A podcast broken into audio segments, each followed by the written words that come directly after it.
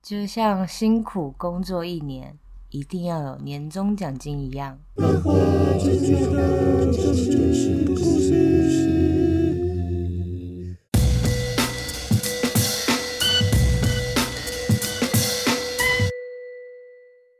好，欢迎大家回到漫画最重要的就是故事。今天发布的时候，这个是三十一号，所以的确是今年最后一天了嗯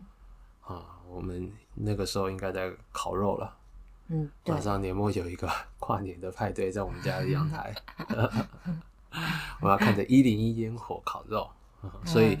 录完这期节目，接下来就要忙着准备那个三十一号会下雨吗？三十一号，不知道哎、管它下不下雨，反正我们五点、啊、下雨可能就看不到那个。下雨看得到啦，他只是把那个遮起来，但是还是看得到在那边乒乒乓乓、乒乒乓乓。其实我们这里看不太清楚，因为那个啊要看风向。没有，我每年都蛮清楚的，不是吗？没有，哦去年就是看不到，看那个风一吹过来都是烟，就看不太到，要看风向。哦、那风向我觉得每年应该都差不多吧，同一有个吗季节，是同一个吗那个看一下今年运气如何咯。哦有几年运气蛮好的，不是吗？蛮亮的，我记得，嗯拍，到天几气张好的时候超好。嗯我也拍到几张好照片，蛮嗯，好的。最后一集嘛，想说不免俗的要来回顾一下啊，有这个回顾的，但直接一集一集的回顾耗时间，而且又有点太走流水账了、啊，嗯所以我这边做了二十四张卡片。这二十四张卡片呢，你可以先翻一下，这上面写什么东西？要念出来吗？可以啊，你可以念几张，那我随便抽一张好了，呃，随便抽一张念一下。是特点欸、哦、上面写什么？最初的里程碑特点。啊，最初的里程碑特点啊，我们抽到这一张最初的里程碑特点，后面翻开来看一下啊，是第十集美食漫画 Top Ten 啊，这一集。我当时在做的时候，就是我们刚我我刚开始做 Podcast 的时候，我就想说一定要先做满十集嘛，嗯不管怎么样，先做满十集再说。前面嗯我连排行榜啊那些什么数据我都很懒得看，嗯我就想说先做好实际再说，甚至我们在讨论要不要告诉我们朋友我们正在做这个 p a c k a g e 我也是觉得先做个实际之后再告诉他们，嗯所以这个对我来说是第一个里程碑啊，要先做满十集，然后所以那一集我做了那个美食漫画的自己排了十名，嗯然后来当做这个第十集的特点，嗯所以这个而且美食漫画我前面九集一直都想要来讲。嗯，但一直没有讲，就想说留到第十集的时候来平做常一个。平常我们吃饭的时候都会看美食动画。哦，我们都会看那个嘛，《实战之击嗯，》啊、或者是哎、十几之灵》啊，还是《吃鸡之旅十几之灵》啊？应该是吧？台 湾台湾看《十几之灵》，就是反正吃饭的时候看那个特别那个，那看完了之后就不知道看什么了，只啊、看、对，看地狱厨房。 所以这个啊、就就这样子啊，二十四张卡片当中，你刚刚抽出来了第十集的这一张卡片，嗯然后会跟大家讲一讲啊。既然抽出来，我们就来回顾一下这一集，当时做这一集，然后还有年末的时候我再回来看这一集的话，这一集对我们这个频道的这个意义来说是什么？好，那我们今天总共会抽八张卡片，这已经是第一张了。那我们一边抽这八张卡片，当然我们最重要的每一期都还是要推荐一下，就推荐大家一部很棒的漫画嘛。啊嗯，今天我们要来聊的这一部就是沈伟龙和中原玉的最后一局。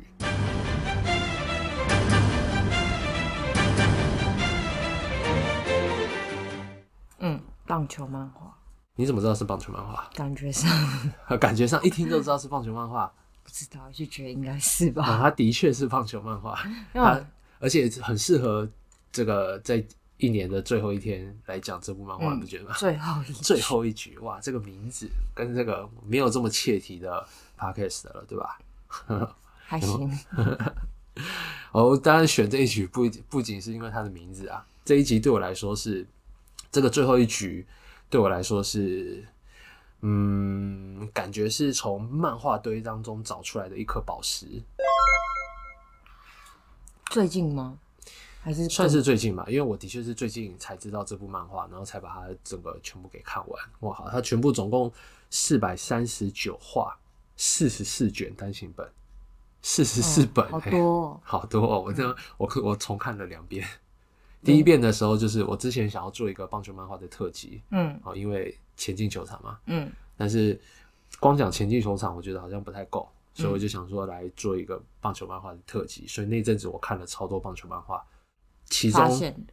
呃发现的，因为我嗯本来看的就是撞球王牌啊，呃嗯钻石王牌，或者是棒球大联盟，或者是王牌高手振臂高挥这种啊、甚至我还去找了大饭桶这种经典的这些棒球漫画，全部都看了。然后看了这些当中，我也上网去论坛上面找一下，大家有没有什么推荐的，有没有什么在讨论度很高的？其中这个讨论度虽然说不高，但是只要讨论到这部最后一局这部漫画的人，他们都说我看过最棒的棒球漫画，或者是我最喜欢的，什么都不用跟我说，就是最后一局。我想说，哇，这么多人用生命在推荐这一部，我也很好奇，我就去找一下。然后一一翻起来的那一瞬间，我感觉有点似曾相识。嗯好，所以我们这边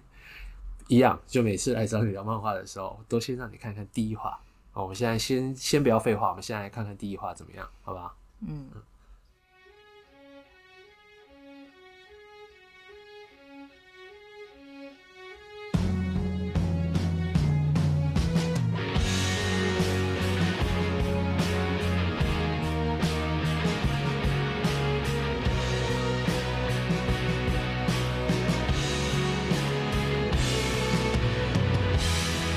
勇気出してさ駆け抜けた道を振り返りはしないのさただ未来だけを見せながら雨つめ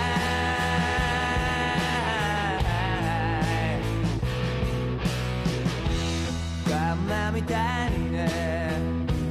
命を削ってさ情熱を灯してはまた光と影を連れて進むんだ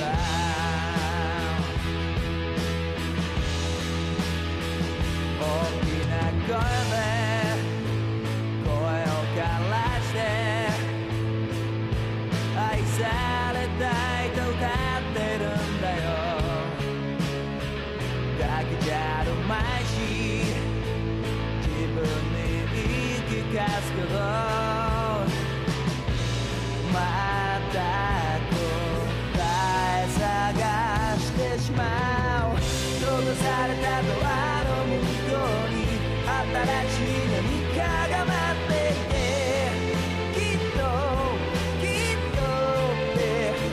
動かしてるいいことばかりではないさでも次の扉をなくしたいもっと大きなはずの自分を探すのはなき画的怎么嗯样？你觉得？画的哦画的还可还可以，还可以啊，画风还可以，画风还可看以。有没有有没看有得觉得下似曾相识啊？他的画风，想不到哎，想不到，我当时第一次在看的时候，我一翻开来，我就想说，哎、这画风怎么似曾相识？这这不是普泽直树吗？负责人数是谁？啊，你现在不知道普泽直树是谁我？怎么会知 道他啊，我是谁？想，我想也是，我只是想要 讲一讲。但是对看漫画的人来说，如果你不知道普泽之树的话，那是真的，这样对啊， 是真的可以被笑一下的。你怎么可以？如果你说你喜欢漫画，然后没看过普泽之树的话，大家一定也会像我一样，呃你竟然不知道普泽之树？好，那我讲几个普泽之树有名的，呃，以柔克刚，呃，二十世纪少年，哦哦，，怪物哦，蝙蝠比利。啊，没关系，《二十世纪少年》知道了吧？这个有嗯改成我电知影版，而我且知道这个三部曲。嗯哦，这个他就是漫画的原作者普泽之树哦，他算是漫画界里面的大师了，真的是大师嗯嗯。他有嗯很多那个仔仔下班之后，那个酸梅也是他的粉丝。嗯当然我也是啊，很多人都是他的粉，嗯甚至这个普泽之树他自己有那个一个漫画节目，就别人找他做了一个漫免，我常常在看的那个，就他会去访问很多其他的漫画家，东村明子啊、嗯嗯古土啊，他都有访问过。嗯他是一个，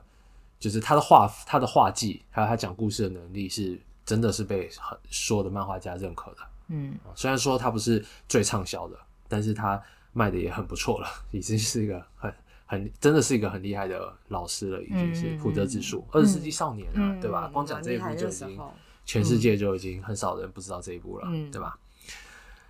超像他画的超级，而且普泽之树他的画风其实是很特殊的，嗯除了他自己的这样子画之外，我很少有人看的画跟他一样的。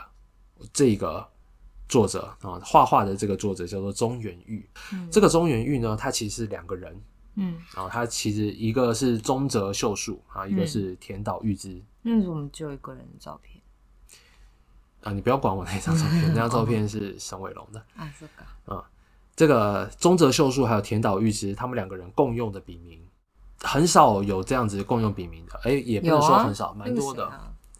你要讲哪一个、啊？哆啦 A 梦，哦，藤子不二雄，没错，藤子 F 不二雄跟藤子不二雄 A，他们两个人就是共用藤子不二雄，嗯早期啊，共用嗯藤子不二雄这个笔名。嗯，还有或者是雅树直，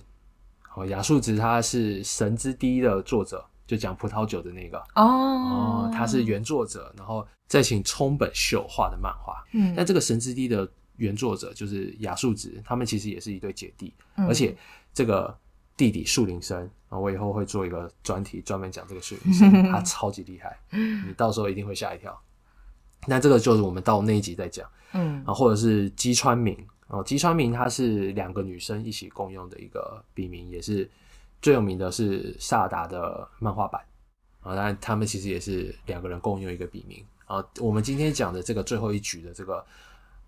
作画的这个负责漫画部分的这个中原玉，他们也是啊，嗯他们他是两个一个中泽秀树，然后一个天岛裕之，然后他们两个人一起共用这个中原玉这个笔名。这两个人就中泽秀树跟田岛裕之，他们两个人高中的时候就跟他们另外一个同学一起在画漫画了。嗯，一九八四年的时候出道，进入集英社的时候，他们其实成为野部利雄的助手。野部利雄他主要有名的也都是运动漫画，嗯拳击或者是棒球嘛。然后他们那个这个中原玉这两个人啊，中泽秀树跟田岛裕之这两个人，他们也一起当过那个安达充的助手。安达充好熟悉安达充是 H two 哦，啊，小时候很红哎，小时候很红，男生超爱，因为他算是棒球漫画里面的一股清流啊。嗯他主虽然说是，我感觉安达充他是包着啊，他棒的球漫画的皮的恋爱漫画的感觉。嗯嗯呃，除了这个当过野布利雄还有安达充的助手之外，就是普泽之树了。哦、嗯他们也是，而且他们除了普泽之树之外，这个他们的画风有时候看起来也会像那个寿泽大介将太的寿司的那个作者。嗯啊、就尤尤其是他们人物扭曲的时候，嗯，但画的是还可以的。你刚刚看的第一画，应该也觉得还可以吧，还可以哦，还可以啊。嗯，所以他不的会画太，老派，对，因为这个就是原作者跟漫画分开来，分成两组人马嗯创作的好处。嗯画漫画的人，他们就专心的画漫画；嗯啊，讲故事的人就专心的讲故事。嗯好，而且这个中原月他们前面也，他们也算是量产的漫画家。他们前面有一部很有最有名的代表作是那个奈绪子那续子脑口。好像也知道，好像也知道，哎这个也有好像翻也知成道电影的。这个奈绪子他当时内容在讲什么的，他好像内容哦，内容嗯是在讲那个跑跑步，讲跑步运动员的一部是漫画，嗯有红嗯过，有红过啊。它改编成电影，而且男主角是三浦春马，算是蛮有名的啦。嗯嗯，因为你能够改编成电影，表示你的故事被认可了嘛。嗯而且这个中原玉，而且这部电影也不久啊，二零零九年上映的，嗯大概十年前的电影。 嗯现在都已经要二零二一年了，而且这个最后一局它是从二零零四年的时候开始连载，哦也是连载了十年，到二零一四年的时候最后一话结束。但这十年是很扎实的啊，我们前面的那一部《直到死亡将我们分开》，它也是画了十年，但是它只有两百话而已，啊因为它是在双周刊上面嘛。嗯那这个的话，它是周刊，所以它十年就画了四百三十九画，四十四本。嗯哦，所以它如果你喜欢这部漫画的话，那对来说是个好消息，有四十四本可以看呐、嗯，哦， 而且它里面都是讲了不很过多哦我，觉得他前面有一点点老老老套的那种，前面有点老套嘛，会吗？嗯有它一这点个点，好，我们再继续讲到这个前面这个之前，我们这一集还有要回顾，你不要忘了，我们再来抽一张卡片 好了，时间哦好到了，哦好，好哦，再从现在剩二十三张了，麻烦你你有没有洗一下？嗯好，抽一下，抽一张啊，然后我知道，我知道，我知道我看一下啊，来帮大家念一下。找资料最有趣的一集，啊，早知道最有趣的一集，这一集我好，我想都知道了，看一下背面答案啊，Vistas。 ，B Star 哦，，对，而且是第七集的。你那时候很兴奋，你那那时时候候发现他跟就是他们是父女父女的时对候，对对对对，那个你时就候我记得，我 有印因为象。我没有在做，我没有做过这个 podcast 的话，我是很少会去管那个作者这些鸟嗯事，原除本非的我非常佩服这个作者，我会去查。原本对，原本我觉得，因为我觉得 Beast，我超喜欢 Beast 嘛，我不是超喜欢 Lake Sheep，哦，对，然后可能你就一副很不屑的样子，然后我就一直说，哦，这是神作，这是神作，这是神 作，然后你就超不屑我， 就我觉得你一不查错，但是没你有一到神查作。你一查，你态度就马上一百八十度的大转变。然哦后我就想说，难怪人家会喜欢，原来是你看我多有品味，板板垣惠 介啊、哦，我一直都叫他板痕，干那个是明明是我去过那个石原岛，石原岛，对啊，我去过石哦，原岛，对对对， 对啊，为什么？你不是不能写错字的人 吗？哦好奇 那怪，可以说错，那一集我从头到尾全部一直讲出来， 这一第七集这个 B Star 的时候。讲的很自 我然之后的。在，我之后发现的时候，哇操，超级惭愧，但是已经来不及了，我已经做到十几集去了。 那一集我真的中邪了，板垣惠介啊、还有板垣八柳啊，干我一直叫板垣八柳。 这这也是我以为我是个很严谨的人，但其实也是百密一疏的时候，而且错的很离谱，从头到尾都是。现在再去听我，他妈的还是觉得 来不及了，来不及了，所以一我辈可子以的，污我以点。后可以写错字啊， 哎没有写错跟念错还是不一样的，一样好不好？啊，一差样一样一样，对不起，对不哪起里。嗯所以如果你到时候就可以直接跟我说板垣八流，板垣八 流，不多，你我没一话辈子的说痛，我无话可说，可恶啊！呛爆你。啊、不过这一集的确找资料的时候蛮有趣的，嗯可是 找资料的时候忘了去确认一下作者正确的发不音。是你怎么会发？ 我不知道为什么，我怎就会觉得那个字好像念横哦，为什么？是因为简体字有一个横吗？啊是吗？我好不知道，我不知道，反正就错的人是我，一定都是我不对。啊，第七集，没错。可以可以可以，这很可以。 好，好，这是第二张卡片啦、我覆盖第二张回顾卡。好像在玩桌游，哎、你这个切入点非常的好哦，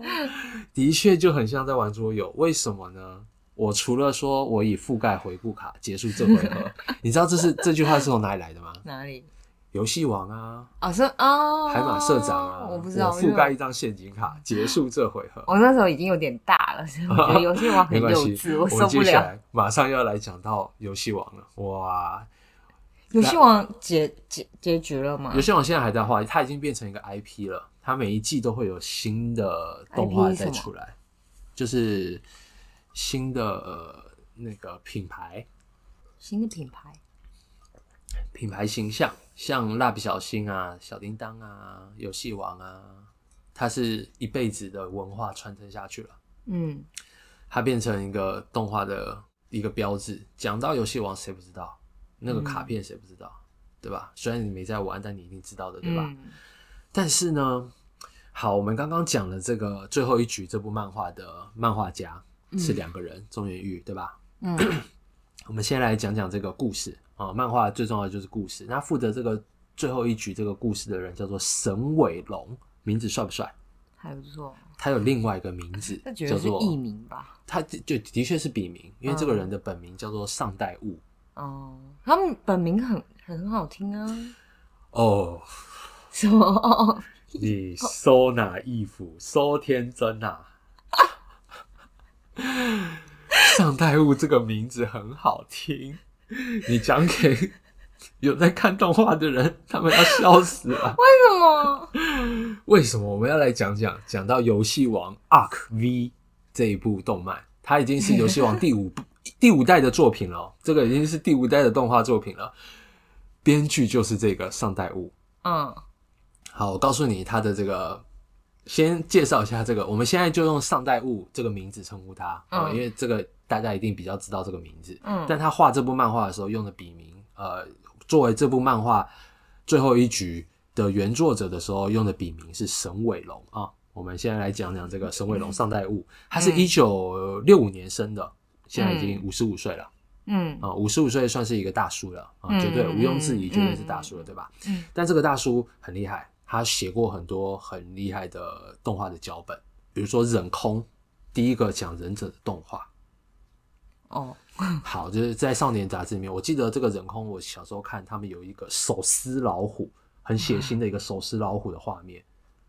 就直接徒手撕，直接就是直接就是徒手撕了一只老虎。我们说手撕什么什么东西，嗯它是真的形象的手。我记得的就是那只老虎，就是整个头被扭开来那种哦，感觉，蛮蛮忍蛮空血腥的，这个动画的脚本是这个上代五辅的画的，嗯还有《VR 战士》也是他负责当脚本导演，然后或者是二零一一年的《猎人》怎么样，超级大制作了吧？嗯富坚义博的那个《猎人》嗯 Hunter Hunter，二零一一年的那一期，那一年的那个动画嗯嗯也是他嗯作为脚本导演，嗯啊，或者是真田正人的这个《极速方程式》嗯的动画啊，这真田真人我很喜欢，就是《火线大呃火线先锋大物》，我小时候也是，我记得在漫画杂志的时候一直有在追这一部动那个漫画，但它的动画版，它这个作者他画的另外一个《极速方程式》的动画也是这个上代悟他写的。但是他最有名的是作为游戏王脚本导演是什么？脚本导演就是编剧啦，就是编剧，就是这个这些情节的安排，然后角色的之哦，间不的是对漫话，画家哦，不是漫画家，他是动画。他作为动画的时候，他的名字，动画的脚本导演的时候，他的名字叫做上代悟，哦，啊、就是我现在这个照片的这个人，很斯文的耳机上，很斯文的偶机上，他在呃嗯，他最有名的作品是这个游戏王 Arc V。最有名的是他创下了记录。我们之前不是讲过，呃我们最近不是有个新闻，《鬼灭之刃》包办了前面二十名的销售排行榜，嗯好、所以我们知道谁是最厉害的那个销售漫画了，对吧？嗯这个上代悟他制作的这个《游戏王 Arc V》嗯二零一六年的时候创下了单一作品在日本网站 Nico Nico 动画排行榜霸占好评率二十名，前面二十名全部都是他，二十名哦，全部都是他，嗯，但是是倒数的，什么意思？他是最后二十名，他的所有的他制作出来的动画，在所有的动画当中，大家最不喜欢，哦，超超扯。好惨哦，超级惨，就是大家会在这边投票或者是好评率去计算那个尼尼 i 尼 o 他会去计算那个观众的反应，嗯统计出来的那个排行榜嗯，最后二十名全部都是游戏王 r v 你看大家有多愤怒？有真的那么烂吗？有呃，你看过？我其实对不起，我没有看过，但是我也很好奇，但是一定有很多人知道。我很希望就是如果有人看过这部《游戏王 r v 这部动漫，我之后有机会我也要去看一看。但是到底为什么它会烂成这个样子？你们也可以跟我们讲一下你你们的感想。但是我在网络上面有找到几个人，他们是这样子说的，嗯，因为这部已经烂成了传奇啊。好惨，他真的超惨，他这个记录，二零一六年创下的这个记录，嗯倒数前二十的作品，嗯一直到了二零一九年才被打破。我找到一篇文章，就他很认真的分析了这个为什么？游戏王阿，克 V 每嗯一集，然后为什么烂成这个样子，为什么烂成了翔，烂成了神。嗯，他说他自己平常是不发文的，但看完之后他自己也不得不怒发千字文，干死他。嗯主要就是它里面好像他有一张卡片啊，其嗯其中之一个原原因是他发明了一张卡片，叫做“微笑世界”。嗯然后这张卡片是男主角跟他妈妈决斗，嗯然后得他妈妈最后遗留下来给他的这张卡片。嗯，然后他拿到这张卡片之后，教会他的精神就是有什么事情你微笑就对了。所以这个男主角听说就这样子，从头从第一从那一集开始微笑到最后一集，里面里面的角色都在那边 问他你到底在笑什么，笑说的他就这样子反正碰到什么事情，我们就要有一个精神嘛，要有一个所以他都输。教导小朋，友正确的观念，有什么嗯事情就微笑的，对，天哪，超惨。你是一根筋哎，对啊，这个，哇，这个，这不得了 哎，哦，这，所以很，他就已经是一个传说，你知道吗？讲到上代悟，就是你在有在看动画的人，尤其是嗯有希望动画的人，讲到上代悟这个人，嗯，没有一个人不知道，因为他真的是、大家都在那边讨论上代悟到底是怎么回事。嗯然后有些人说上代悟是天才，嗯他已经是神，嗯我们没有办法去评论这个天才的所作所为。嗯啊，他们也有人说这个世界上的编剧分为三种，嗯好的编剧、坏的编剧，还有中间中间的那种嗯编剧，嗯，还有一种就是上代悟，不知道该怎么定没位。有，哎我这觉个得他 蛮有禅意的。很有禅意的，的确是他做出来的东西，然后难道这引起这么大的公愤？包办倒数排行榜前二十名，哇塞！是我你听起觉来得我很们是不是要来烦看一下？你这样如果可以烂成这个样子的话，烂成传说的话，至少我们见证了传说是嗯怎么，搞不好我们看得懂，搞不好我们看得懂他要表达什么我的。觉得他哦有可能是，因为他最后一集、最后一局的这个，我觉得前面的故事真的是很棒，真的有让我惊艳到。虽然说我 我们等一下也会透过这个最后一局来讲讲这个他故事上面的缺点，我觉得啦有些不足的地方，或者是嗯太赶的地方，呃我觉得没有没有烧到我痛处的 地方。但是整体来说，我觉得还是很不错的，而且这种人才有写出神作的潜力啊！他不受规格，他不受规则所拘束，或者说他可以把他的规则发挥出那个微笑世界嘛，我从头微笑到尾，啊歇斯底里的一种，说不定会有一种不知道，我们还是要看过了才能去评价好。好，所以，我们极端今天主要是来讲讲它外面的风评，网络上面的风评如何啊、嗯哦但今天我们要讲的还是实打实的，因为毕竟这个最后一局四十四本，我再讲一次四十四本，我看了两次，几乎就是看了八十八本的意思，嗯对吧？嗯，所以我们有资格分享一下这个四十四本当中我的感想是如何，好，也给大家参考一下。说来听听呃这个还是要认识一下啊，这个上代物，因为上代物它其实习惯描写的，我觉得它也是比较成人向的东西，而且他五十五岁大叔啦，他在嗯制作这个的时候也是五十几岁啊，对吧？就是四十几正要奔五十的时候，就感觉是一个大叔跟你讲童话，跟你一边掰童话故事 一边那种感觉嘛，会有点太勉强他 了。所以你要让大叔去发挥他最擅长的，就是去讲他真的喜欢的，真的很熟练的，真的可以讲出他风格的东西。我跟你说，就是棒球。嗯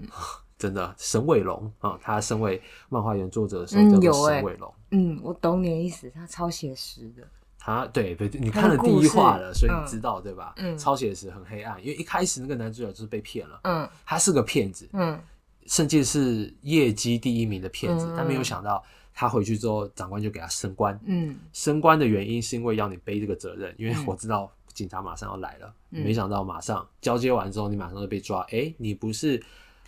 营业部长吗？我嗯干、我五分钟前才刚升上营业部长，嗯然后这么一个不可一世的一个家伙，嗯然后被找回去当高中棒球社的教练。嗯嗯，而且他会离开高中棒球，就是因为他之前揍了裁判，因为他觉得那个裁判判他作为捕手，嗯他已经掌控好了场上的一切，最后这个角度也跟他要求的一模一样，这个投手投出来这个球角度一模一样，他觉得没问题，稳了，进入延长赛了。但没有想到那个裁判不爽，他觉得高中棒球不应该是你这样子充满算计的。嗯哦，这也是这个漫画很重要的一个观点的一个碰撞。嗯到底怎么样的高中棒球才是最好的？嗯哦，这个会结合日本棒球本身的现代的现况来讨论。这个漫画写实的地方就是这个，嗯所以让这种人去写游戏王，对，我不知道，就是可能刀用不对地方啊。哈嗯，妈的，好，然后我们在抽下一张卡片之前，我们再很快的介绍一下这个上代物啊，省去大家查资料的时间。它除了是这个动画还有漫画的原作者之外，电影编剧，嗯嗯，而且哇，你看这种人真的是注定要成为传奇。他编负责编剧的一部电影叫做《啊西伯利亚超特辑》，然后他是负责其中第三跟第四集。但是这个西伯利亚超特辑是被称为日本扣电影三大烂片之一，哎、他神哎、他真的是很厉他害很，但传奇但是这个被称分为三大烂片之一的这个西伯利亚的超特辑那一集会登上这个烂片之神三大宝座之一的这个原因，不是因为他，但他接下来这个棒子没有改写，还是一样保持在这个三大烂片之一的这个水准上，所以他第三、第四集还有那个西伯利亚超特辑零零七，这我都没看过，这些都是我找到的资这料而个已。是电影吗？但啊，电影电影电影电影，这是实打实的电影，在是 IMDB 上面有的，IMDB 上面的评分二点八分。 天哪、惨哎、 i m d b 的没有，他好，太惨了啊！他很对，哎、但是他很厉害哦，他跟对一线他的很，厉害他都是跟一线的东西合作的，就很像你知道，很像什么？是吗？很像那个中国景点中国景甜啊，哦，对啊，你就不的知那道种为感觉，就什么他可是以出现对，在嗯这个地方，可是非常的，可是没有，你不能这样子讲。你景天只要站在那边，我我不评论景天，但是 他只要站在那 边，然我后是不应该可说是景甜这的个，哎呀，怎么讲也没有很糟，但是就是看不到才华的感觉啦。但是这个沈伟龙是有才华的，我看到了，嗯，反过来我，喜欢的，我我觉得他真的是值得我推荐给大家的。而且如果你喜欢棒球的话，你真的一定要看看这个最后一局。反正先跟你讲，他的风评就是 这个样子啊，我们也不要去 judge 他的到底是怎么样的，因为不管怎么样，他还是做了很多一线的工作，比如说二零零四年的那个苹果核战，或者是网络上叫《苹果核战记》，四郎正宗的漫画改编成的那个动画电影，他是负责跟这个这个上代物，他作为上代物的时候，他是跟这个四郎正宗一起写这个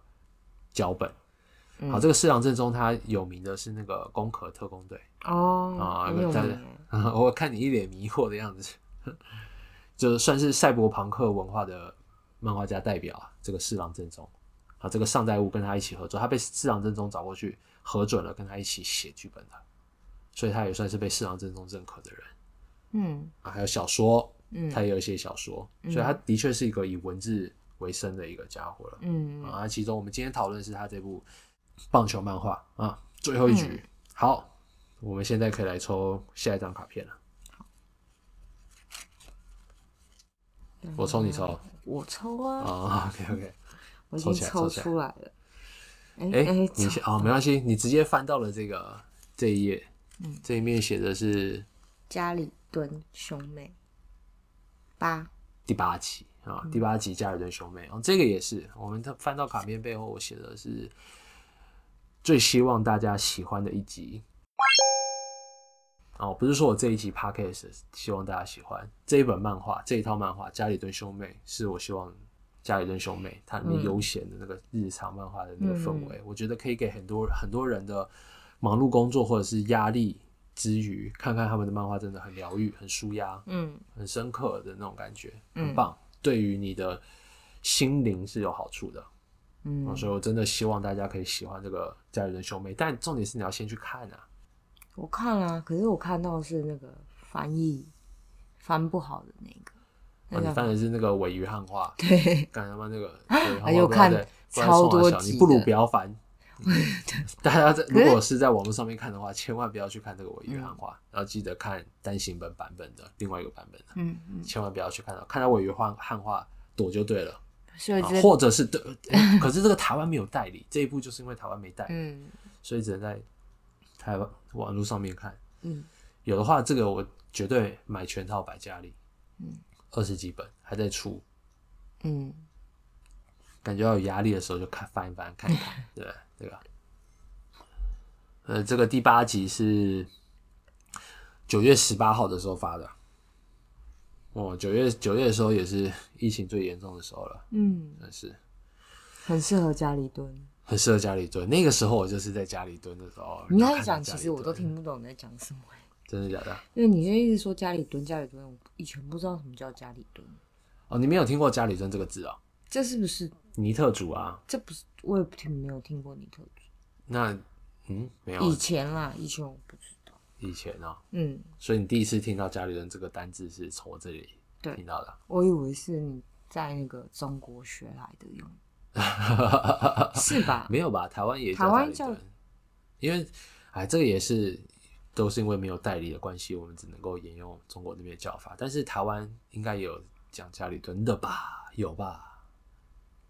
大家也欢迎 IG 留言告诉我们“家里蹲”这个字。嗯，不是吧？你这样子搞得我也有点迷糊了。 我不知道，反正就是，要、不然要怎么叫他们？尼特族兄妹啊。好，又覆盖了，这是第几章？第三章了，对吧？嗯啊，怎么少一张？对啊，还有一张是哪 里？啊，对对对对，好，覆盖，我们现在覆盖三张回顾卡了。嗯，好，又可以再继续往下讲了。好，我们现在继续讲回来这个那我覆盖完了会发生什么事？ 覆盖完了，这一集节目就结束了呀。我就可以去睡觉了。你在吵。 好，我们现在讲一点你有兴趣的东西好了。好，谁他妈知道在哪里？ 我是奇遇啊，我们要讲的这个最后一局，它发生的地方就在这个奇遇县。嗯，但我们先来说说这个奇遇县，为什么大家都这么的鄙视奇遇县？啊，我以为你要说奇遇老师，诶，很多漫画里面都提到奇遇了，对吧？对啊，甚至那个小丸子啊小丸子还是蜡笔小新，小丸子，小丸子哈啊，蜡笔小新是什么春春日部？诶，蜡笔小春日新部好像也是奇遇，哎、我有点忘记反，正大漫画里面超多奇遇你的，不要对再吧混淆我了。因为奇遇有一种喜剧的感觉。如果你用奇遇的话，我是这么理解的太他，妈因为大家都瞧不起奇遇，因为它是日本唯一八个没有海的地方，就像 我们的南投一样。哦，日本有哦八，个县市是没有那个，就四周他们叫道都府是县吧，嗯他们是没有那个，嗯，四周都是山，所以四周都是山，奇遇是其中一个， 而且奇遇没有特产， 它也没有名胜。想一想，奇遇有什么名胜，有什么特产，我有什么是你去我不知道奇遇之后一定要买回来，我不知就道啊很少，所以大家都在那边嘲笑奇遇是一个没有特色的地方，甚至它每次都是最不想去旅游的地方。这么惨，前面几名，所以它有一种喜剧色彩，你知道吗？甚至有一个漫画叫做《突飞然好翔想吧》，去 哦，我想去看看到底多无听说聊，很无聊啊！ 我就很想去看到底可以多无聊，天哪、多无聊就啊！不知道娱乐沙漠那种感会觉，像我觉得说不定会很亲近吗？所以你说很多漫画都选在那边发生，我们这一集这个最后一局这个漫画也是好 发生地坏也哦是在这个奇遇。排挤奇遇的，哎、有一有一个已经拍成电影的一个漫画叫做《飞翔吧奇遇》，它里面讲的就是嗯，怎样？各种歧视奇遇的那个。好过分哦！哎哎哎！呀吧呀拜吧拜拜拜拜！哎，多久？打翻了。哇，播送播送事故，嗯打翻茶了。 A little longer than a few minutes later. 好，我们简单 整理了一下现场，我回来继续讲这个奇遇。在这个奇遇这个地方，男主角他就是在这里啊，作为一个卖保健品的骗子，哦，他脸很诚恳。他第一次出场出场的时候，有没有感觉他脸很诚恳？还是一看就知道是个骗子？嗯，看就知道是骗子。我也是挺帅从头气的挺帅气的啊。呃，对，嗯斯还行文啊那种。斯文，嗯，还我觉得倒是有点粗犷的，尤其是嗯一往半一之后半再看的话，他都满脸胡渣，他之后都不剃胡子了，嗯，就是 满脸胡渣，一副很邋遢的样子。嗯嗯，所以他这个骗子，这个很明显就是装出来的。我尤其在跟他之后，从漫画从他当上这个棒球教练之后，彩珠学院，嗯嗯，这个叫做这个学校叫做彩珠学院，他被这个彩珠学院的校长给看中了，因为这个校长就是之前他的教练。对他高中棒球队的时候的教练，嗯现在已经当上校长了。嗯哼，但是现在他棒已经球不社啊碰棒，不碰棒球。对啊，因为棒球社马上就要被废社了，嗯，因为找他回来就是为了拯救这个棒球社。虽然说我知道你不碰棒球了，嗯嗯但是我希望你再碰棒球，你回来教我们的高中棒球，因为他、嗯他知道这个男主角，这个男主角叫做鸠谷贵妇啊，我们就叫他 姑姑。因为他这个鸠谷的这个鸠是那个一个九一个鸟的那个鸠，啊，哦，所以里面他的队员都叫他姑姑嗯啊，我们就叫他姑姑。嗯姑姑她原本就是一个骗子的顶尖销售员嘛，嗯啊高中的时候担任这个捕手，然后她因为缴不出来保释金，然后被那个，因为他钱也都被他的女友给骗走了，嗯，所以他为了还这个校长的这个恩情，很不甘愿的来到这个学校，看到这个棒球队真的是蛮烂的，朽木不可雕，嗯，粪土之墙不可污。还那还有什么好？呃你再继续啊，来 啊，这个棒球社要被废部了， 嗯但是这个校长他帮这个棒球社跟理事长那边争取到一个条件，如果这个棒球社一年之内打入甲子园的话，那他们就不用被废社。嗯，那没想到这个之后，甚至衍生到了废校的危机。呃，这但这个是这个漫画后面的事情了。嗯废社这个东这个事情，只要他们打入甲子园，嗯就可以保留这个棒球社下来。这个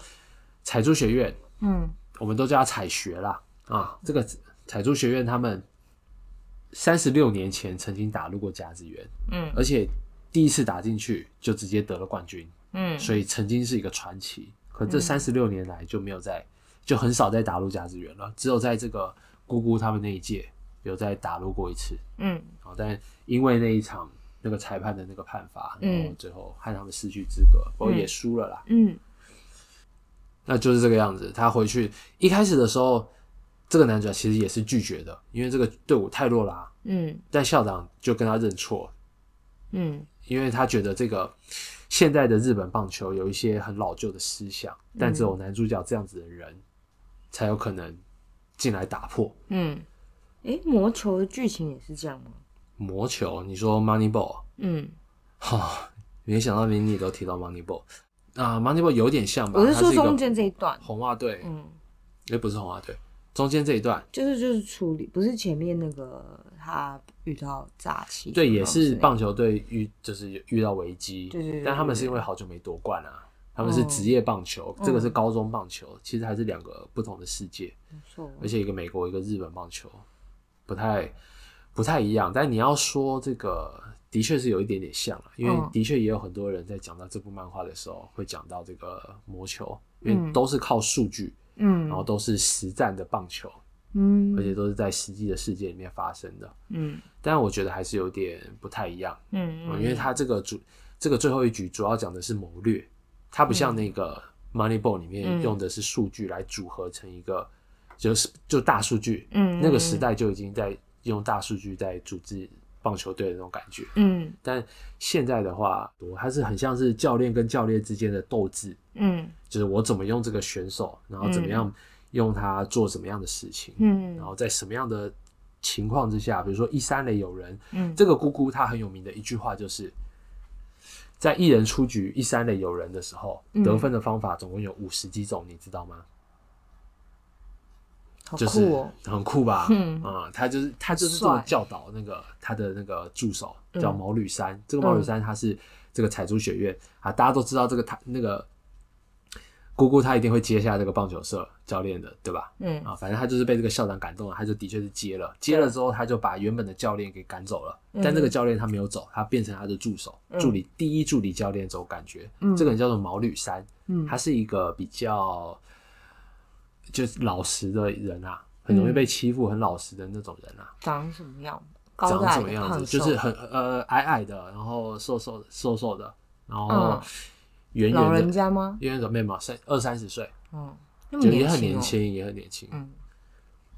但是他就是因为年轻，所以经验不够嗯啊，然后个性又比较软弱，所以他之前他在带领彩珠学院他们棒球社的时候，那个男主角姑姑就在旁边看，嗯看他怎么带领这个。他们就是很传统的那种青春热血、嗯棒球男儿的那种感觉，嗯只要努力了，输了也没关系。嗯但姑姑看了就恶心，嗯她觉得棒球就是要赢。嗯，很实际，对啊，他就问这个毛吕山，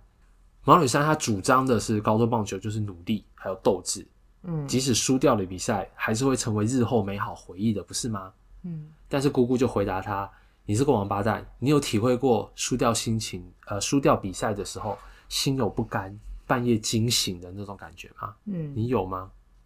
你没有的话，你就不要那个。但毛吕山他就是对输没有这么大的怨恨，没有这么大的嗯反应，所以他才会一直输。这姑姑的想法是这个样子的，她就是不想要再体会到输的那个感觉，所以她她认为人生就是一定一定嗯要赢一直赢，但这支棒球队的胜算实在是太低了。嗯所以你要让这支棒球队在一年之内打入甲子园，嗯你一定要下一些不可思议的事情。所以你要说像魔球，我倒觉得比较像龙鹰东大特训班，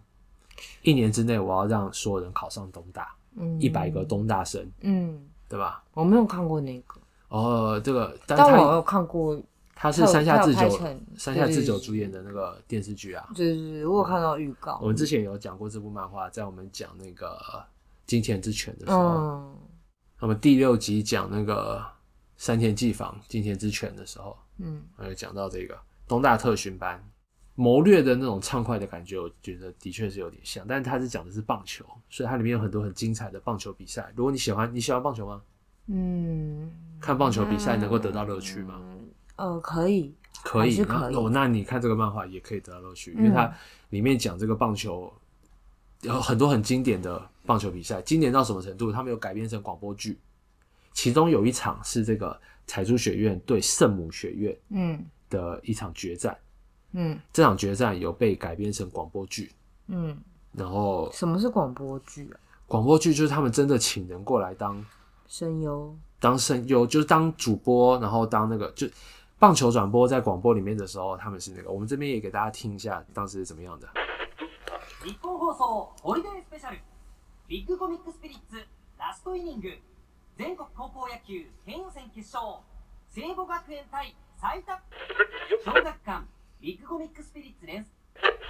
ああ選手交代ですが、これ、宮前、先ほどクロスプレーがありましたから、この怪我の影響などあったんですかね。哦，好厉害哦！怪我哦，日本他们很多老人，他们就是用广播在听这个棒球，嗯但是他们把这个漫画里面的这一场对决嗯改编成这个棒球转播的形式嗯，广、播转播的这个形式，然后再作为我记得是二十卷的那个单行本发布的那个特辑，嗯，啊，我如果是就是有在看的，我会很喜欢欸，然后很一强定会欸超兴奋的啊、哦你好可以厉害在里面哦听到你喜欢的漫画的角色，他投出了什么样的球，里面他嗯的好那真个投实手，彩珠学院那个投手叫做日高，嗯然后很多人很喜欢的是它里面那个捕手、嗯是叫做八朝嗯，啊，就是听可以听到八朝八朝选手怎么样怎么样，就是这球棒球转播他他们很在强讲，哎，他把你的你的那种幻想的东西呃，就日变本真实，日本的棒球、呃漫画的衍生的文化，这个好强哦，这个很棒吧？哦，那好厉害哦，哦，而且他这这个场如比果赛是真的精彩。嗯，这如果什么？没有，我说如果拍成电影拍成就是连续剧那些的话，可能都没有那么精彩。哦，因为因为你在听的话，就跟你看故事一样，它没有画面，你那个画他就面有还是趴，对对，对就是对就是你那而个且画面你还是得自己想同样跟 Parkes 一样，解放你的双手。啊。对，也是对。吧？你可以就是在开车的时候，然后听这哦好个厉害棒球哦啊的这 个嗯漫画，鸡皮疙瘩都要跑出 来了棒球漫画的这个转 播，哇塞，很棒哦！这个厉害嗯在我上面有可以听，可是听不懂日文啊。看我听得懂，哦，但它里面就会一直讲到萨他玛怎么样怎么样，萨 他玛。而且我跟你说，我到现在才知道你在说的是彩色彩珠珠的那个串珠的那个珠，嗯，我一开始以为你在说彩色的珠，彩色的猪对，它是汉字写彩珠，啊，不是不嗯是，彩珠学院它这个发音就是萨他玛，跟崎玉县的发音是一样的，哦，所以你会在里面一直听到萨他玛怎么样怎么样。塞他吗？塞他吗？嗯，彩珠，呃，所以它是不同的写法，但同样的发音，都叫哦塞他妈。哦，好而且厉害里面的哦！旧谷，还有这个什么日高啊、八草啊，嗯其实都是地名。大公地名，其实里面有个大公会长，他是是是塞校友他妈会的的那个塞他妈是这个学校的名字。对，我是说，就是刚刚你说那些人也都是地名，哦，对，里面是很多人的名字是地名。地名是在塞有个他地妈方叫做里头的哦八草，然后里面的这个捕手也叫八草。嗯，然我是后说，就是他是在塞他妈这个塞他妈县吗？塞他妈是县啊，到县啊，道里府面县的里面的那个地名吗？对对对对对。好，我们比如说来查一下这个八草在哪里好了。八草哦，有有有，这边之后是写八朝市，八朝市，呃，比如说这个捕也是手崎八玉朝，县欸诶，它是崎玉县东南部的一个人口、约七万八千人的一个市，嗯，好、嗯哦但嗯捕手就叫做八朝。嗯嗯嗯比如说这个华川，华川是他们这个哦棒球社的社长，嗯，然哦后是个典型的，哇，这作者好，这个是华奇迹啊华川町啊，华川町是七呃也是崎玉崎玉县中部，呃比弃郡的一个人口大约一万一千六百人的一个町，嗯然后叫华川町，嗯嗯，或者是我们看一下男主角旧谷啊，姑姑他的名字，姑姑的这个旧谷市，它是崎玉县东南部的一个人口约六万人的市，嗯，哦，很厉害吧？嗯那里面每个人几乎都是天啊，都是地名。哇，他细节控哎，细节控啊，那超级细节控。刚刚讲那个毛吕山，它是崎玉县西南部的一个人口约三万九千人的地这名，都是地名，不都得是地名，了哎，很精彩哎，很精彩。没有，就是呃，这个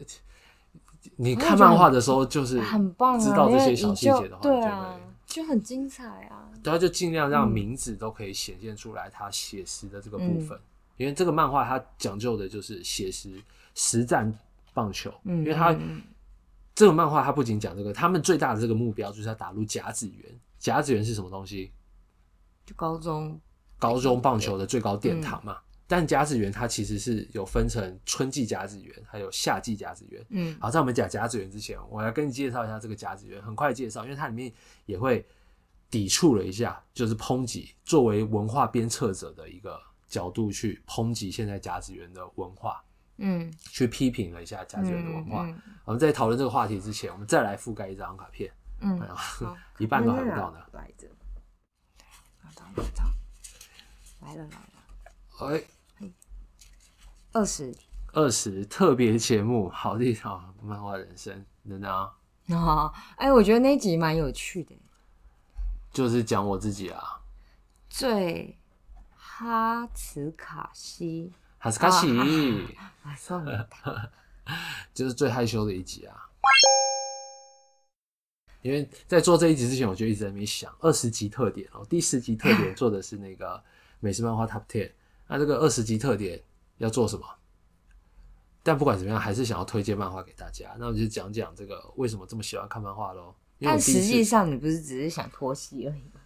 也有一点点那个脱戏的成分，不知道讲什么就讲自己的这种感觉，我豁出去了，我把自己奉献给各位听众，的确是啊，我自己都吓一跳，对吧？也讲一些这个，嗯，大家了解，比起越了解我这个人，那我现在讲的话越能够得到大家的共鸣，像朋友一样嘛，或者至少 哦，知道的确这个人是啊怎么样的，嗯我我读什么小学，然后从哪边嗯去过哪什么地方，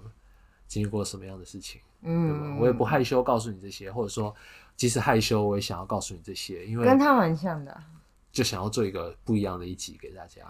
嗯，OK，挺好的。嗯，反正不管怎么样，这一集的确是蛮害羞的，所以是二零二零年做的比较害羞的事情之一了。但还好，我觉得你的人生经验还算丰富。嗯，也我每个人都有自己的故事的啦，但你只要愿意讲出来的是话，啊我相信你也可以讲出来很多可是只有你的故事。就就像比如只属于说你搬家搬来搬去搬来搬去，就就蛮蛮戏剧化哎的呀啊、，这个在其实里面都是鼻涕，都是泪 啊，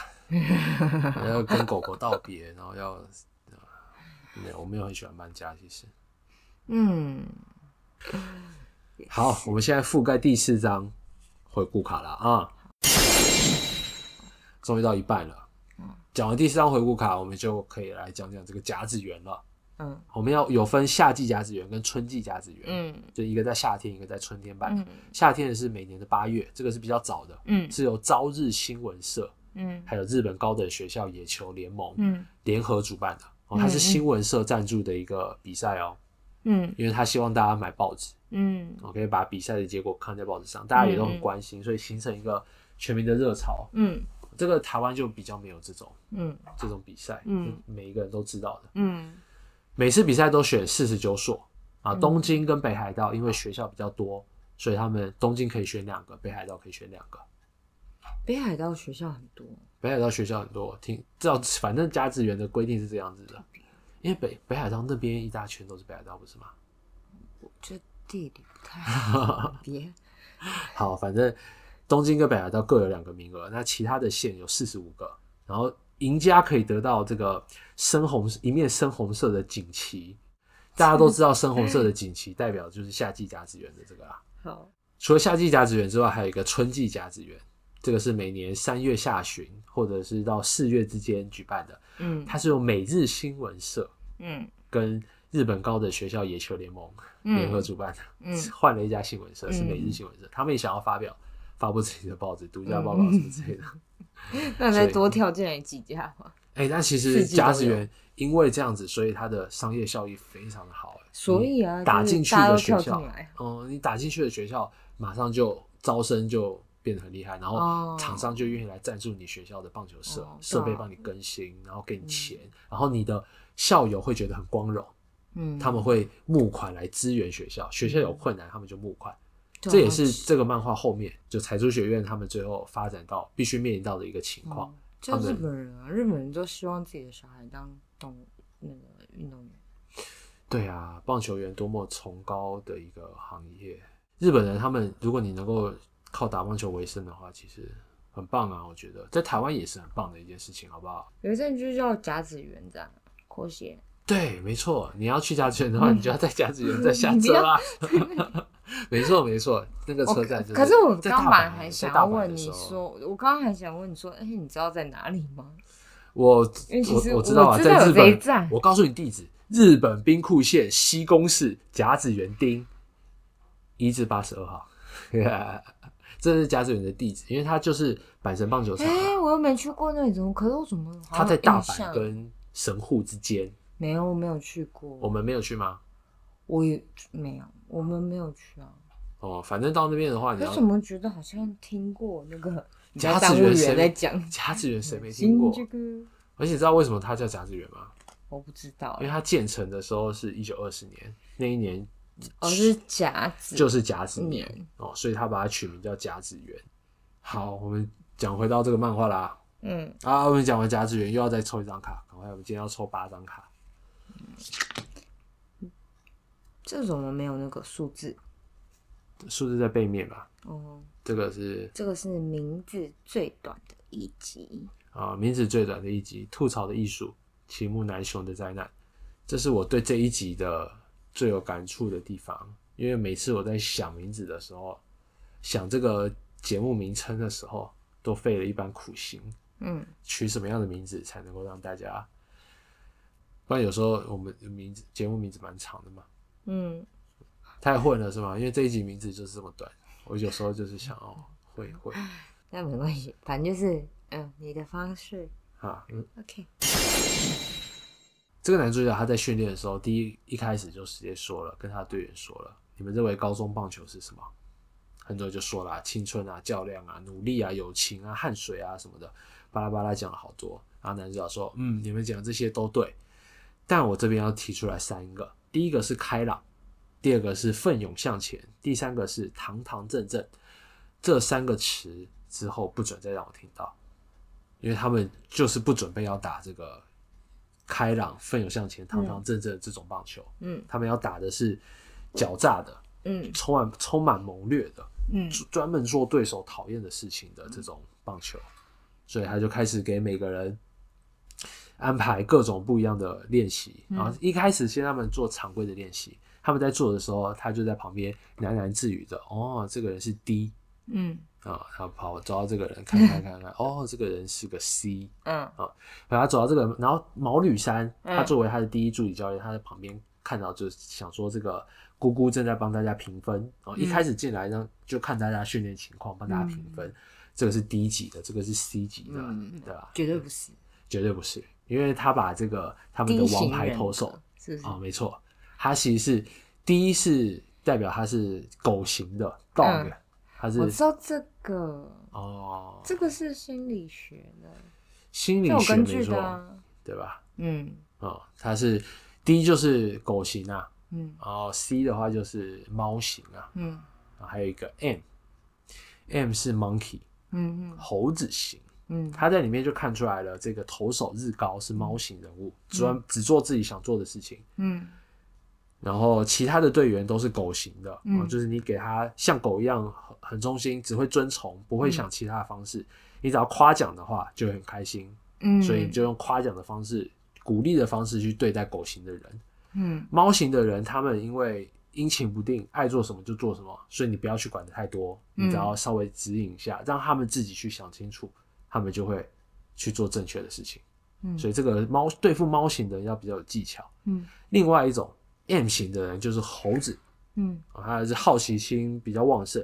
喜欢动脑思考。嗯如果你给一个问题的话，他会找出第二个问题，嗯啊，所以你必须让他自行思考，嗯他才才能够安抚他。嗯所以他给这些人安排的训练呢，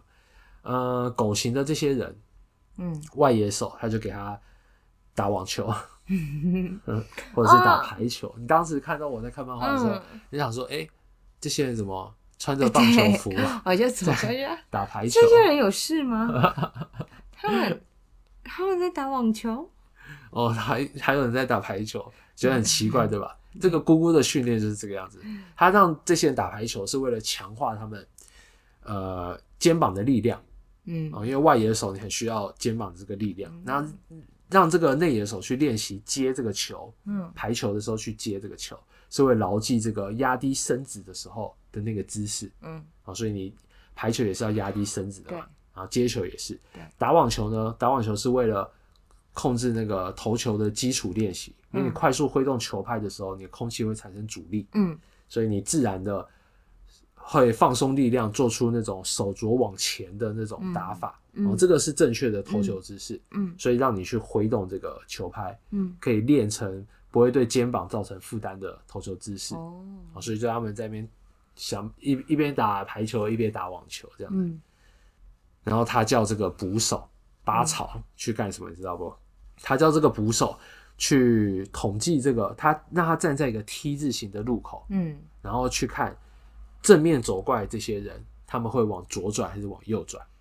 然后去统计，去数一整天，从早上站到晚上，嗯，然后数这些左转留几个人，右转留几个人，嗯很奇怪哦。练专心吗？练专心不是，他是让他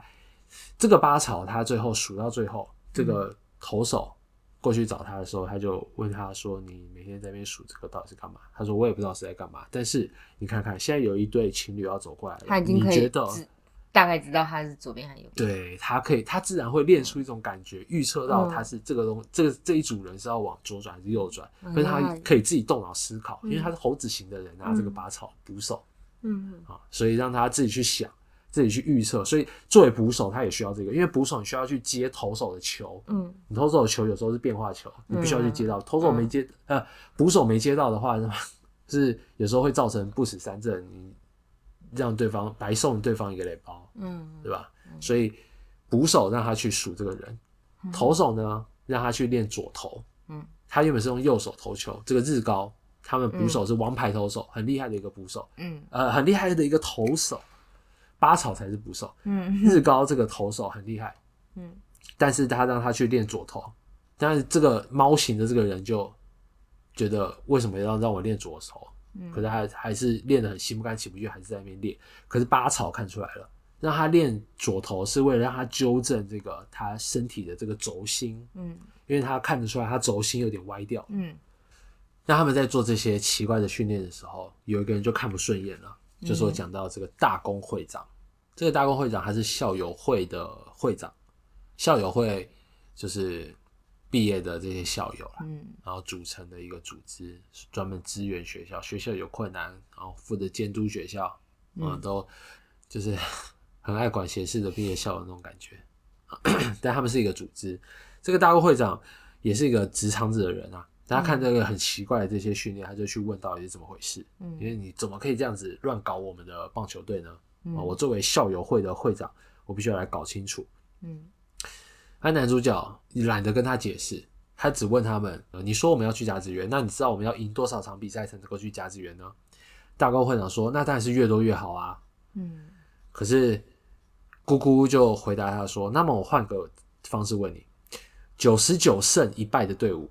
就是你一百战当中你赢九十九次，但你败了一次的这种队伍，嗯跟你八胜九十二败的队伍，就一百战当中你只赢了八场，九十二场全输了，嗯，这两种队伍谁可以打进甲子园？会这样子问，一定是那个八胜九十二败的那个队伍啦，嗯因为甲子园的赛制就是这个样子的，嗯你只要赢八次，嗯你就可以打入甲子园了。他们赛制就是这个样子的，所以就算你赢了八次，输了九十二次，你还是可以打入甲子园。嗯所以姑姑她的目标其实就是要赢这八场，嗯所以她就专门为了这个重点性的去训练，嗯不然的话来不及啊，嗯一年之后就要开始打了。嗯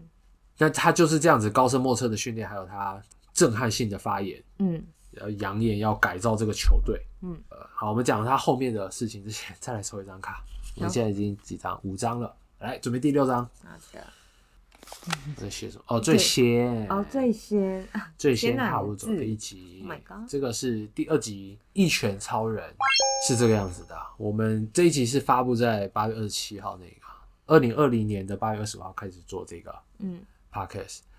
做完第一集，第一集好说啊，第一集我们早就决定好了。嗯但第二集我就在想，到底要选什么样的漫画？因为这个算是我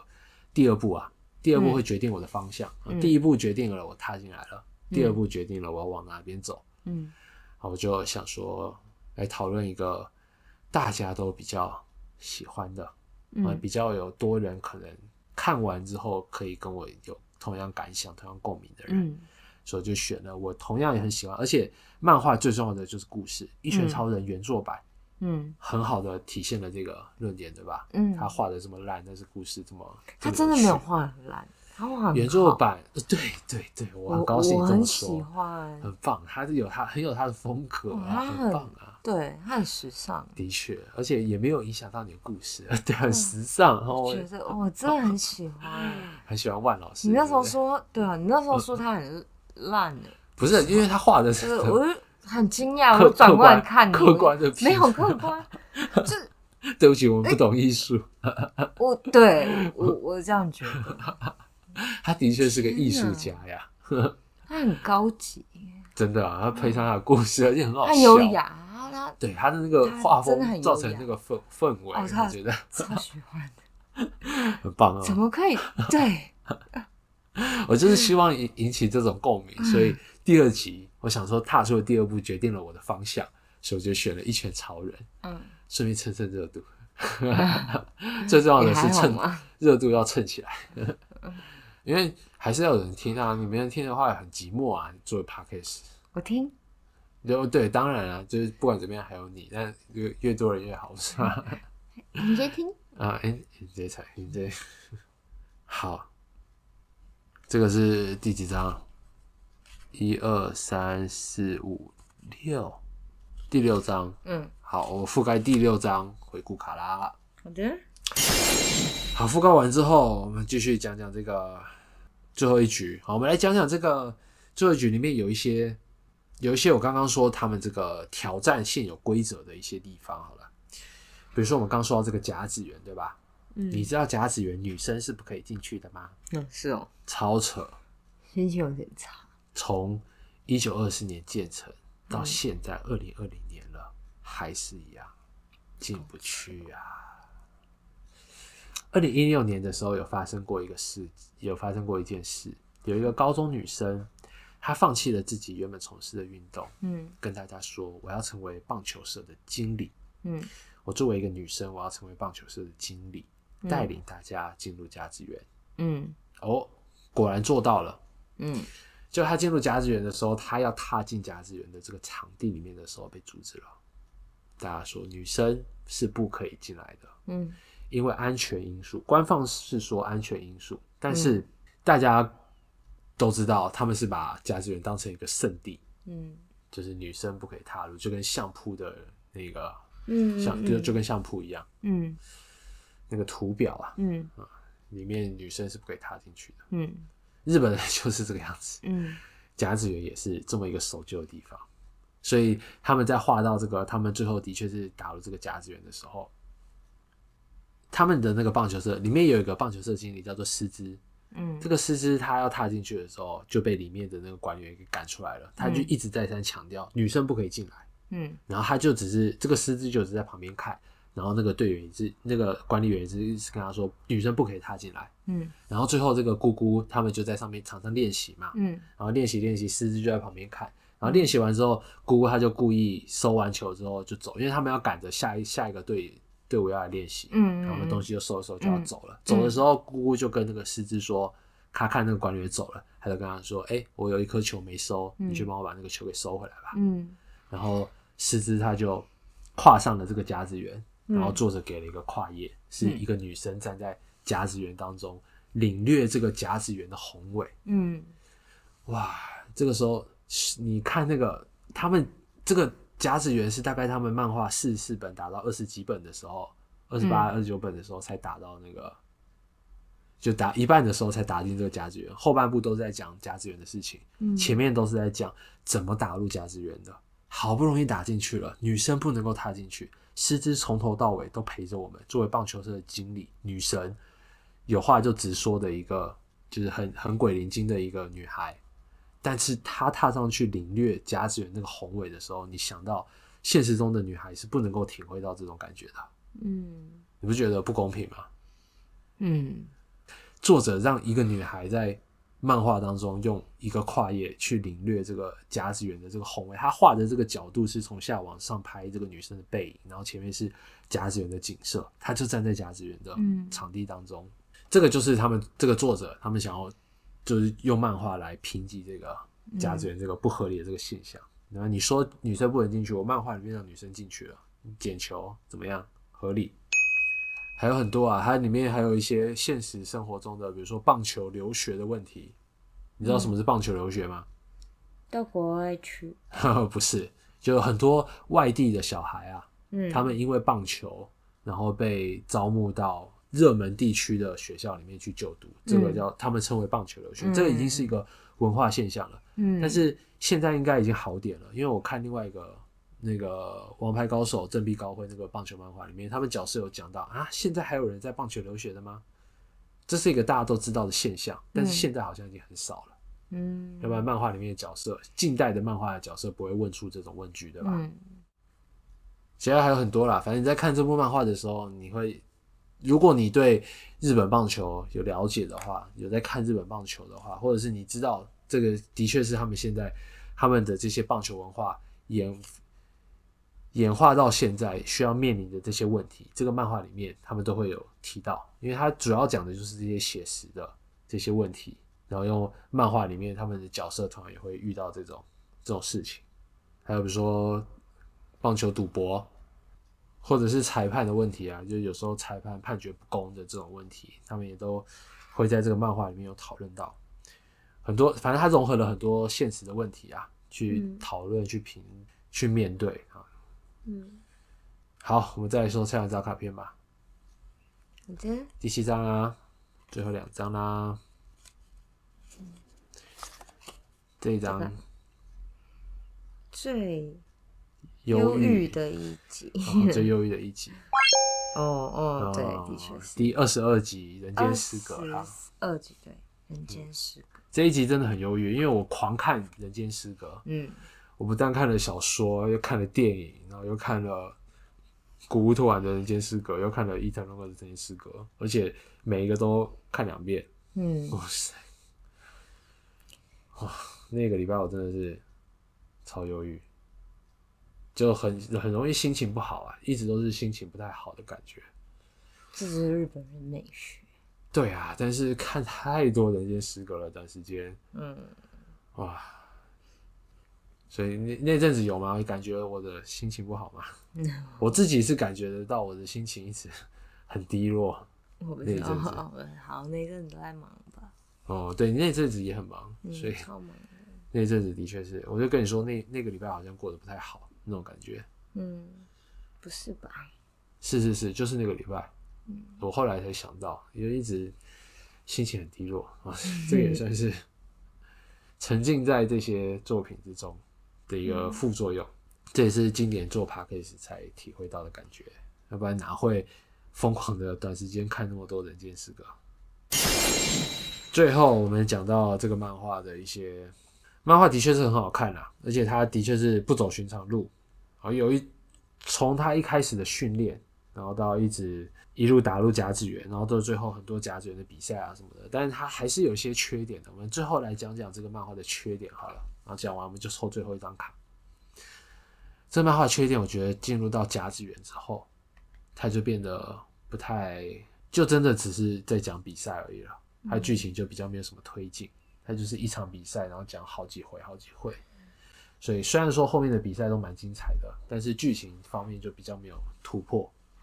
然后一直到他们最后打完甲子园的这个比赛，然后怎么打的，最后打的名次如何，我这边就不说，让大家自己去看。因为比赛最重要的就是最后他们谁 谁输谁赢嘛。啊，反正大家都知道他们一定会打入甲子园的啦。但打打入甲子园之后，最后到底又发生了什么事情？但这个漫画有一个很棒的一个地方是，它也是用开放式的结局哦。我曾经说过，伟大的作品都是开放式的结局，对吧？这部电影这这部漫画也是，的确也是啊。它这个大家都还在壮年，都还在刚开始萌芽的时候，肯定都是用这种开放式的结局，但它让你想不到，绝对猜不到，不可能有人猜得到这个姑姑最后去了哪里。嗯，我觉得，哎、真的是在致敬什么东西吗？还是嗯，怎么会去了那边？然后开创了一个新的文化的一个感，马上要开创一个新的文化的感觉。哪里？你看漫画就知道了。 反正他最后去了别的地方了，开放式的一个结局。但最后的故事的确是有点，虽然说比赛的确是好看，而且它里面有很多我觉得谋略性的东西。但因为它最主要的就是感觉就是教练跟教练之间的那种较劲，嗯所以一旦你精彩的前面都看过之后，后面的就只是比赛的那种感觉了。哦，漫画故事的感觉就比较薄弱一点，但里面有一些很酷的，呃，我很、嗯我很很赞同的。他说奇袭，姑姑有一句名言是奇袭一定要两次才叫做奇袭。嗯那个什么意思？好，他用的是珍珠港这个做比喻，比如说当时二战的时候，珍珠港日本虽然说偷袭成功了，对吧？嗯他们用敢死队然后去轰炸了美国珍珠港航空母舰，整个轰掉了，对吧？嗯这算是一个最成功的、最有名的一个奇袭了，偷袭成功，嗯对吧？嗯但他其实那一次并没有破坏掉美军的燃料槽，还有维修部队，所以虽然说破坏掉了，但美军他们马上就把自己的那些都修好，嗯然后马上就反击，甚至最后投下了两颗原子弹啊嗯那些什么的。如果他们当时再追加一次追击的话，珍珠港其大空袭完之后再来一次珍珠港，再一次的话，他把对方的这个燃料槽和维修部队也给骑掉，对方一定想不到的。嗯那你这个才叫做真正的奇袭嗯，啊！就是你意想不到的事情一一定要做两次，奇袭呀、就是奇袭呀、嗯，就是突然的袭击的那种感觉。嗯，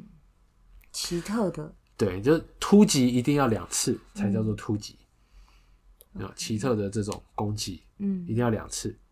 一定要让对方想不到，你让对方想不到一次嗯之后，你还要让他再一次，这才叫做真正的奇袭。哦，但珍珠港没有，珍珠港只轰了一次，所以嗯他们那个时候的指挥官山本五十六也说，他们可能唤醒了一只沉睡的狮子。嗯，OK，就是你如果偷袭对方一次，把对方打趴了、还不够，你一定要再来一次，把对方给打倒。嗯，这个应用在棒球里面，就是你偷到了一次还不够，还还不有够一道，你还要到本垒， 想不到吧？嗯我们已经这样一路倒倒垒倒过来，我们还要到本垒， 就是各种偷袭。然后他真的实行的时候的那一瞬间就，哦，他真做得出来。而且我们有时候在现实生活中的棒球比赛，的确也是有一些难解的局，嗯他在漫画里面会碰到，但是他都会给出不一样的解法。嗯你会想说，哇，这个解法为什么不用到现实生活中嗯用？的的确有一些难实现，让他们动不动就到本垒啊，或者是用一些心理战术，或者是靠那些大数据去那些分析什么的。姑姑她这方面很厉害的，所以她作为棒球漫画真的是很很很屌。我们上代物他 做这些棒剧情的推进，就是被人诟病，所以他这个漫画里面他没有去推进太多的剧情，他推进的是他棒球的比赛。嗯哦，他专心的去把这个棒球比赛的每个细节给讲好，讲的惊心动魄，讲成像广播剧那个样子，真的可以有一场比赛播出来的那种感觉。嗯，里面的这种精彩比赛，一个接一个，一个接一个，而且你可以听到这个选手的心声，教练他们是怎么想出这个谋略的这个思路。嗯，难怪他们会说最屌的棒球漫画，他们只认最后一局。的确，他有这个潜力，可以加入这个竞争，无愧的加入这个竞争，绝对没问题。閉ざされたドアの向こうに新しい何かが待っていてきっときっとって耳を動かしてるいいことばかりではないさでも次の扉をノックしようもっと素晴らしいはずの自分を探して胸に抱え込んだ迷いがプラスの力に変わるようにいつもどうだって僕らは動いてる嫌なことばかりではないささあ次の扉をなくしようもっと大きなはずの自分を探す